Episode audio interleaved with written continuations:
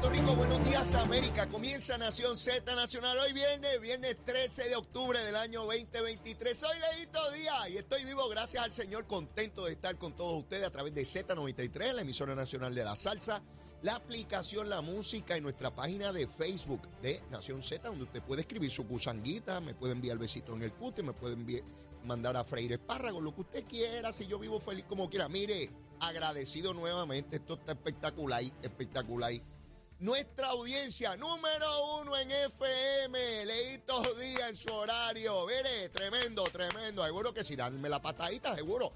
Y segundo, con AMFM. Mire ahí, vamos para adelante, vamos para adelante con la yeguita mía. Mire, a todos por ahí por fuera, como tiene que ser. dos años y dos meses en la dirección de Nación Z Nacional, con unos logros increíbles.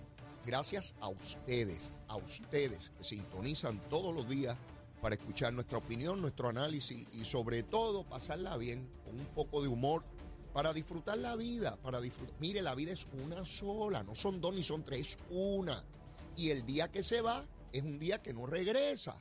No podemos hacer nada con el día de ayer, podemos hacer con el día de hoy, el de mañana y el pasado. Así que, ah, que, que yo sufrí mucho en mi vida. Bueno, pues si te quedas sufriendo del pasado, pues te quedarás sufriendo lo que resta de vida. Olvídese de eso. Es para adelante, para donde se mueven las cositas. Y eso es lo que yo trato de insuflar, de insuflar, de procurar, de pedir, de exigir todos los días aquí en este programa. Mire, contento, yo vivo contento y a las cuatro y media de la mañana yo estaba de pie porque quería estar con mis queridos compañeros, mis hermanos, Saudi Rivera, Jorge Suárez y Eddie López, que hoy teníamos una especie de celebración. Digo, ellos todos los viernes están celebrando, celebran todos los días, pero los viernes es algo particular y hoy yo quería unirme a ellos porque están rompiendo también el rating, la audiencia, mis queridos amigos y hermanos de Nación Z, que están de 6 de la mañana a 8 de la mañana y a las 8 llega Leito. ¿A qué rayo llega Leito? A quemar el cañaveral. Mire, no hay alimaña, ratón, culebra, sapo que se mantenga ahí en ese cañaveral cuando llego a, a meterle fuego como corresponde. Esa imagen del cañaveral se ha grabado en la gente que escucha el programa donde quiera que voy, la imagen de quemar el cañaveral en esta área del mundo, acá en el trópico, en el Caribe, es una imagen muy fuerte, muy fuerte. En otros lugares del mundo, pues no significa nada pegarle fuego al cañaveral. Para empezar, no tienen cañaverales. Pero aquí en Puerto Rico eso lleva una imagen muy poderosa y la hemos podido lograr transmitir sin lugar a dudas. Este, así que nada, contentísimos eh, ya saben, besitos en el cutis para todos. Espero que hayan desayunado. Los que no estén listos, prestos y deseosos de así hacerlo, tan pronto escuchan a Leito, les da hambre y empiezan a desayunar. Mi recomendación siempre, aunque yo no lo puedo hacer todos los días, ¿verdad? Por la cuestión del colesterol. Pero mire, mire, un sandwichito, eh, jamón, queso, huevo, pan sobao y el cafecito, que sea un bibi, un bibi, clarito, más leche que café. Así que a mí me gusta la... Ah, y azúcar negra, seguro. Sabroso, sabroso pollo asado, como tiene que ser. Como todos los días, siempre les recuerdo un número que es sumamente importante. Es el número de la oficina de la Procuraduría de la Mujer. Anótelo. No pierde nada con anotarlo. Miren, el celular, hay una aplicación, una cosa ahí que usted anota, este, los números que quiere. Pues mire, el número de teléfono, por si usted o alguna persona que usted conoce es víctima de violencia doméstica, este es el número de la Procuraduría de la Mujer. Allí, esto es 24-7, le van a orientar y van a procurar que usted salga de ese ciclo o buscar las ayudas que correspondan. El número es el siguiente, 787-722-2977. 722-2977. Cuando digo este número, particularmente cuando llega el jueves y el viernes, siempre recuerdo cuando, cuando mi esposa Zulma, que ustedes saben que es fiscal, estaba en el centro judicial de, de Atorrey, en aquel entonces no era fiscal especial independiente, y cuando le tocaba el turno en el centro de investigaciones, particularmente cuando llegaba jueves y viernes, ella me decía, hoy empiezan a llegar las mujeres agredidas al centro. Y cuando empezó eso, yo le preguntaba, ¿por qué? Me dice, es el momento en que empiezan los esposos a beber, llegan bebidos, ebrios, y algunos con otras cosas en el cuerpo, y llegan a agredir a las esposas. Y tan pronto llegan las 7, 8, 9 de la noche, empiezan a llegar mujeres de todos los niveles socioeconómicos, porque hay gente que cree que son las mujeres pobres nada más, de todos los niveles socioeconómicos, golpeadas, agredidas por sus compañeros o sus esposos. No sé si todavía sucede así, pero debo creer que todavía esa conducta eh, permanece. Así que hoy es viernes. Debo suponer que habrán macharranes que se jacten de ron con los panas, con los machos, y lleguen a las casas a partirle la cara a sus esposas y las mantengan en un ciclo de violencia. Este es el número. 787-722-2977. Ninguna mujer, ninguna tiene que soportar esa barbaridad. Ninguna. Yo tengo dos hijas. Y el que se atreva a ponerle un dedo encima a mi hermano, ay Dios mío, que Dios, que Dios las proteja siempre. Luma, Lumita, Lumera, Luma, Lumita, Lumera. Mire, a la, ¿qué hora era? Yo estaba hoy, bueno, les dije que me levanté bien temprano porque quería estar con, mis compañeros aquí celebrando eh, eh, la audiencia enorme que tienen ambos programas. Mire, a las 4 y 32 minutos de la mañana habían 200 abonados sin energía eléctrica. De 1.468.223, solamente 200 abonados no tenían energía. En el área agresivo solo 29. En Bayamón 8. Carolina 31. Caguas 86. Mayagüez 9. Ponce 22 y San Juan 15. Cuando me moví a las 7 y 54, hace unos minutos, ese número subió a 2.280. Todavía sigue siendo el punto 16%, imagínese usted. 915 en Arecibo, 192 en Bayamón, 353 en Carolina, Caguas 188, en Mayagüez solo 19 y en Ponce solo 8 y San Juan 605. Así que, pues, ya usted ve, eso con relación a Luma, Lumita, Lumera. Bueno, vamos, vamos a la política. No, ¿verdad? Yo trato de examinar todo lo que ocurre en los partidos políticos, pero ciertamente donde más acción hay en el PNP, precisamente porque ya se, se, se produjo la primaria aunque Jennifer González no ha radicado, ya anunció que va a radicar, así que ya se concretó la primaria, eh, porque lo que resta es papeleo entre Pedro Pierluisi y Jennifer González. Del Partido Popular, pues todavía no sabemos quién rayo va a radicar el lunes. El lunes se abren las candidaturas al interior del Partido Popular, ¿verdad? Igual que en el PNP, el primero de octubre. A esta hora, ¿qué, qué hora es? Son las 8 y 13 minutos de la mañana. De hoy viernes 13 de octubre del año 2023. A esta hora, a esta hora, nadie sabe quién va a radicar como candidato a la gobernación por el Partido Popular. Este es el partido de Luis Muñoz Marín y de Rafael Hernández Colón. Ese es el partido que fue todopoderoso, omnipotente, durante décadas en Puerto Rico. Y hoy, a solo horas de que se abran las candidaturas, nadie tiene idea de quién va a radicar la candidatura. Se puede estar más débil en una estructura política. Los demás partidos básicamente se sabe quién van a ser los candidatos a la gobernación, o por lo menos se sabe quiénes van a ir a competencia. En el Partido Popular, el desasosiego es de, de, condiciones históricas, superlativas. Pero antes de entrar al Partido Popular, quiero ir donde está la acción, porque para los que estamos en el análisis político, donde hay la controversia, pues eso es materia prima para análisis día a día, ¿no? Vamos a ver qué está ocurriendo en cuanto a la primaria de la gobernación del PNP. Hoy en el periódico El Nuevo Día aparece Edwin Mundo Río y Vega Borges. A Vega lo identifican como el director de campaña. Él no es el director de campaña. Él ha señalado, y lo ha señalado la comisionada, que él es su director de lo electoral, pero los medios lo están identificando como director de campaña, porque nadie rayo sale a decir que es director de campaña, pues, pues le pusieron el título de facto, no de jure, de facto, pues de facto, de hecho, es él. Ambos aparecen en primera plana del nuevo día, los más chulitos los dos, los más chulitos los dos, este, de directores de campaña y cada uno de ellos diciendo qué se debe esperar de la misma. Edwin Mundo de Ríos dice que lo que está bien no se cambia, eh, que esto es como cambiar un piloto en medio del vuelo, que se puede caer el avión. Y Vega les dice que hay que traer ideas nuevas y toda la cosa, y tremendo.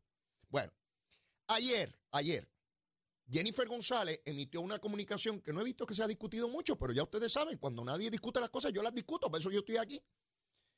Y emite un comunicado en las redes sociales, una cosa, una longaniza larguísima por ahí para abajo, una longa, una gran longa, quejándose de que Pedro Pierluisi está utilizando los jefes de agencia para contestarle a ella y atacarla y toda la cosa. Cuando usted ve ese llantén que ella forma, pues yo me puse a analizar a ver si ella tiene razón o no.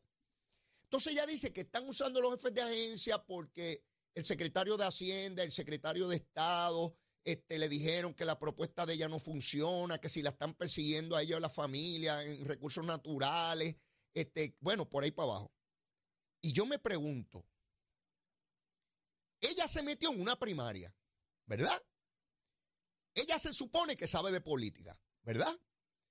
Ella sabe cuáles son las condiciones del proceso, pero ella no quiere que le apliquen las condiciones del proceso. Vamos por partes. Llega una querella a recursos naturales sobre una casa en un mangle en Laja. Y se supone que recursos naturales no investigara porque son familias de Jennifer González. O sea, se supone que encubriera, que cometiera delito y corrupción en recursos naturales. Porque como son los hijos, los nietos, los ahijados o los abuelos de fulano, no se puede investigar. Recursos naturales tiene que investigar sean familiares de Jennifer González, de Pedro Pierluisi o del monito de Santurce, de quien rayo sea. Cada querella hay que investigarla. ¿Hay méritos o no hay méritos? ¿Verdad? Pues ella dijo que Anaí Rodríguez, la secretaria de Recursos Naturales, le estaba fabricando un caso a sus suegros. ¿Usted cree que puede haber señalamiento más duro que ese? Está diciendo que el gobierno de Pedro Pierluisi, a través de Recursos Naturales y su secretaria, le están fabricando un caso criminal a su familia. Yo me pregunto si eso es un caramelo que dice Jennifer, es un piruli, si es un, un refresquito que ella mandó para acá. Y se supone que el gobierno de Pierluisi se quede calladito y que Pierluisi diga, ay, que me ahogue en el mangle. Cállense la boquita para que nos ahogue a, a todos en el mangle. Mira, Jennifer, claro que se tienen que defender. Y si yo fuera el secretario de Recursos Naturales, te diría más. Lo que pasa es que tienes una secretaria ahí que es comedida y circunspecta y se circunscribe a lo que tiene que hacer. Si llego a ser yo, mamita, ¡ay! Bendito sea Dios. Olvídate de eso. Pero no se queda ahí. Ella dijo que había que eliminar el COR 3. Ella dice que Manuel Lavoy no sirve para nada. Y que la estructura que él dirige tampoco. Y se supone que Manuel Lavoy se quede callado. Ay, Jennifer dijo que yo no valgo nada, ni COR 3 y nos quedamos callados. Que me ahoguen el mangle. ¿Sí? Pues claro que tenía que defenderse. Mientras Jennifer González decía que el Col 3 no servía, Tato García Padilla, el alcalde popular de Cuamo, decía que el Col 3 antes y después de Manuel Lavoy, que está haciendo una labor excelente. Un alcalde popular. Pero se supone que no se defiendan.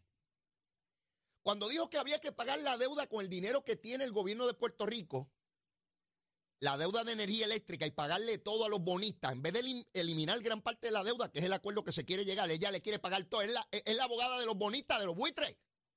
Después que habló tanta gusanga. Pues salió Omar Marrero, el secretario de Estado, y dijo, mire, eso es ilegal, eso va en contra de los parámetros de la Junta. Y usted no puede coger ese dinero que está comprometido ya. Está allí, pero está comprometido. Se lo dijo el secretario de Hacienda. El secretario de Hacienda no convocó una conferencia de prensa para desmentir a, la comisionada. Él convocó una conferencia para otra cosa y los periodistas le, preguntan sobre eso. ¿Y qué se supone que él diga? Ah, yo no puedo hablar de eso porque como Jennifer fue la que habló de eso, yo estoy impedido de hablar de lo que ella hable.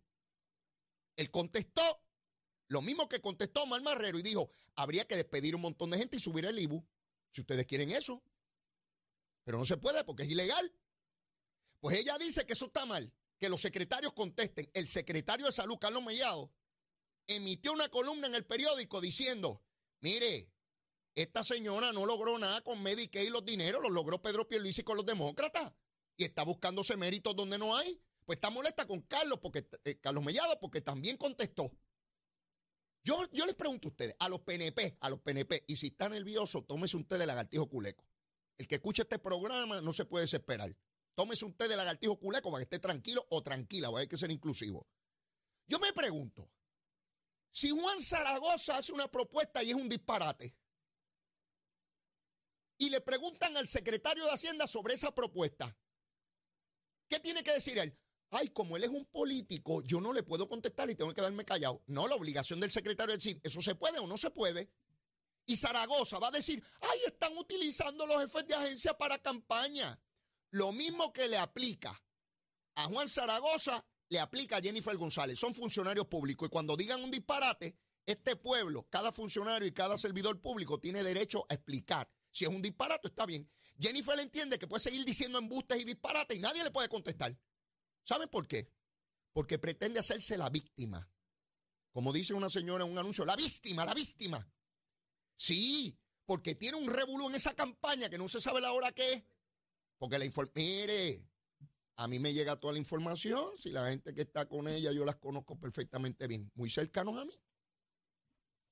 Sé que tiene un tronco de revolú allá adentro y que están todos desesperados. Esa es la verdad, no importa la gusanga que le digan. Eso es un tronco de reguero allá adentro, porque dijo Cucusa en su famoso libro que Jennifer se dedica a entretener, confundir y enajenar. Intenta que ustedes, ay bendito, le están contestando. Bueno, si dice disparate, se lo tienen que contestar. ¿O ustedes se creen que se tienen que quedar eh, eh, eh, callados? Tiene que quedarse callado todo el mundo y el gobernador tiene que decir, ay, cuando Jennifer nos ataque y diga disparate de nuestro gobierno, quédense calladito que después nos dice que la estamos atacando. Eso no es ataque, Jennifer. Y si tú entiendes que un secretario dijo algo equivocado, demuéstralo. Porque si yo fuera el candidato, Jennifer, y un secretario dice un disparate, ahí es que me monto yo en candela. Y digo, mire, aquí está la prueba, que este gobierno no sirve para un pepino. ¿A qué no puedes decir eso? Porque tu propuesta sobre energía eléctrica la cogieron PNP, populares, independentistas, victoriosos, dignidosos, el monito de Santurce y los marcianos, y todos dijeron que son una porquería, que no servía para nada. Y tú mismo empezaste a cambiar de postura. ¿Ves?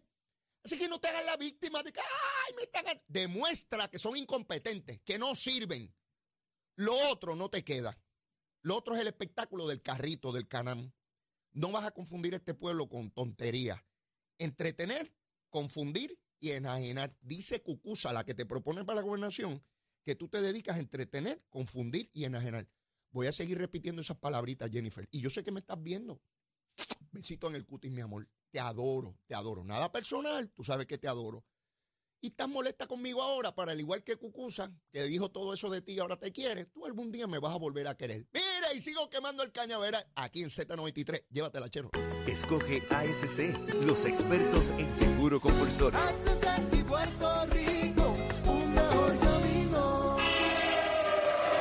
Días, Puerto Rico. Soy Emanuel Pacheco Rivera con el informe sobre el tránsito. A esta hora de la mañana continúa el tapón en la mayoría de las carreteras principales del área metropolitana, como la autopista José de Diego, que se mantiene congestionada entre Vega Alta y Dorado y desde Toa Baja hasta el área de Rey en la salida hacia el Expreso Las Américas. Igualmente la carretera número 2 en el cruce de la Virgencita y en Candelaria en Toa Baja y más adelante entre Santa Rosa y Caparra, así como algunos tramos de la PR5, la 167 y la 199 en Bayamón y la avenida Lomas Verdes entre la American Military Academy y la avenida Ramírez de Por otra parte, la 165 entre Cataño y Guaynabo en la intersección con la PR22 y el expreso Valdoriotti de Castro, desde la confluencia con la ruta 66 hasta el área del aeropuerto y más adelante cerca de la entrada al túnel Minillas en Santurce. Además, el ramal 8 y la avenida 65 de Infantería en Carolina y el expreso de Trujillo en dirección a Río Piedras, la 176, 177 y la 199 en Cupey y la autopista Luisa Ferré entre Montehiedra y la zona del Centro Médico de Río Piedras y más al sur en Caguas y la 30 desde la colindancia de Juncos y Gurabo hasta la intersección con la 52 y la número 1. Hasta aquí el tránsito, ahora pasamos al informe del tiempo. El tiempo es traído ustedes por Winmar Home, energía de la buena. Crosco, sella hoy a la segura con Crosco. Para hoy, viernes 13 de octubre, el Servicio Nacional de Meteorología pronostica para todo el archipiélago un día parcialmente nublado y caluroso con lluvias en el este durante la mañana y aguaceros fuertes con tronadas en el interior, el norte, el sur y el oeste en horas de la tarde. Los vientos permanecen generalmente del este de 7 a 13 millas con hora, por hora debo decir, con algunas ráfagas de sobre 20 millas por hora. Las temperaturas máximas estarán en los altos 80 grados en las zonas montañosas y los medios altos 90 grados en las zonas urbanas y costeras, con los índices de calor superando los 100 grados en el área metropolitana, el norte, el oeste y el sur. Hasta aquí el tiempo les informó Emanuel Pacheco Rivera. Yo les espero en mi próxima intervención aquí en Nación Z Nacional, que usted sintoniza a través de la emisora nacional de la salsa Z93.